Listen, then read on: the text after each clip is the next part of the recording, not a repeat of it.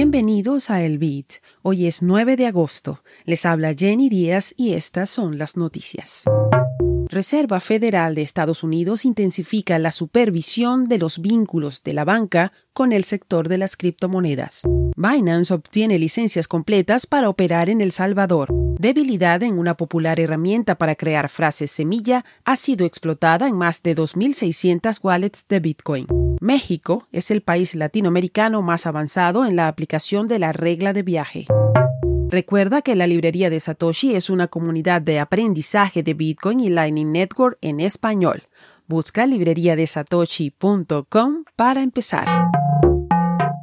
La Reserva Federal de Estados Unidos está intensificando la supervisión de la participación de los bancos en el sector de las criptomonedas.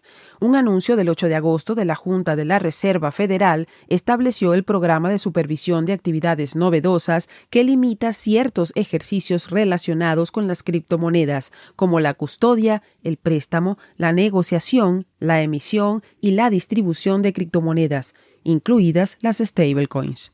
El programa también regula la prestación de infraestructura bancaria a empresas de activos digitales o el trabajo con empresas que utilizan tecnologías de libro mayor distribuido. No obstante, la Fed dio a entender que no está prohibiendo o desalentando a los bancos estatales a mantener lazos con la industria de las criptomonedas. Con amigos así, quien necesita enemigos. Binance, el exchange de criptomonedas más grande del mundo, está llegando a El Salvador.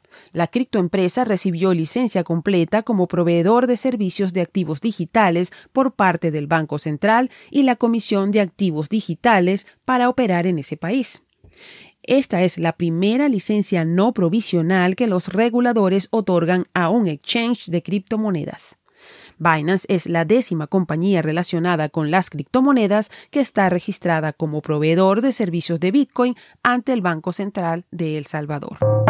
Una debilidad criptográfica de una herramienta ampliamente utilizada para generar frases semilla está siendo aprovechada por ladrones de wallets de Bitcoin.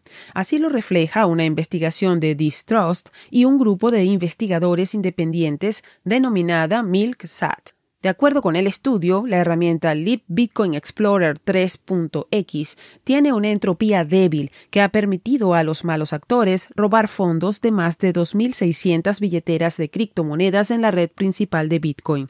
Los fondos robados ascienden a un estimado de 900 mil dólares. Documentación popular como Mastering Bitcoin sugiere el uso de esta herramienta para la generación de billeteras. El equipo de Lead Bitcoin ha sido notificado de la debilidad, pero ha disputado su relevancia. El informe MilkSAC recomienda a los usuarios de Leap Bitcoin Explorer 3.x que actualicen a la última versión o cambien a una billetera diferente lo antes posible.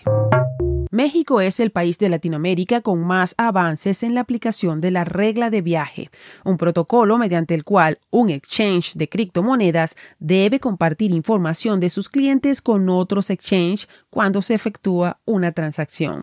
El reporte surge de un reciente documento del Grupo de Acción Financiera de Latinoamérica, GAFILAT, que busca hacer una guía con indicaciones para que los países miembros puedan incorporar a los exchanges de Bitcoin y otras criptomonedas en sus marcos legales.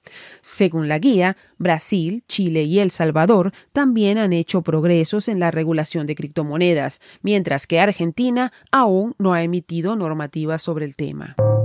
Al cierre, el precio de Bitcoin se mantiene alrededor de los 29.949 dólares. Esto fue el Bit desde la librería de Satoshi con la producción de Proyecto Bitcoin.